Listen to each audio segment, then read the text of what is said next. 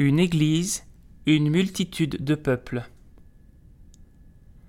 Cette nuit est une nuit de lumière, sans ténèbres dans les rues de Jérusalem. C'est la nuit de Pâques.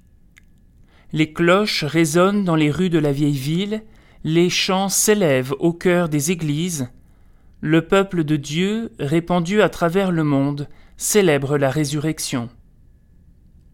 Les Éthiopiens processionnent sur le toit du Saint-Sépulcre, les Grecs ont allumé le feu sacré, et les Latins éclatent en Alléluia. Dans cette nuit de Pâques, dans la joie simple et profonde des chrétiens, se dévoile un appel destiné à tout homme. En ces temps où les peuples se divisent, où la peur de l'autre, de l'immigré s'installe subrepticement, l'Église témoigne d'une humanité appelée à l'unité. Le Christ appelle les peuples des lointains à rejoindre la cité sainte, à reconnaître la gloire du Fils de Dieu. Toute l'humanité est appelée.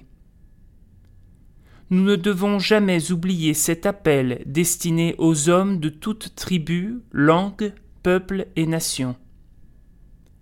Cet autre qui me fait peur, je dois l'accueillir, car je dois être pour lui le visage, les mains et le regard du Christ.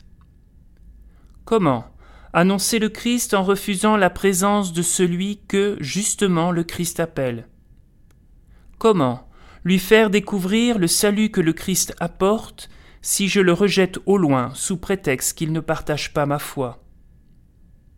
Je sais bien que nous avons tous peur, que la tâche est grande, mais nous ne serons réellement des frères du Christ que si nous sommes prêts à recevoir tout homme, car la charité efface toute peur.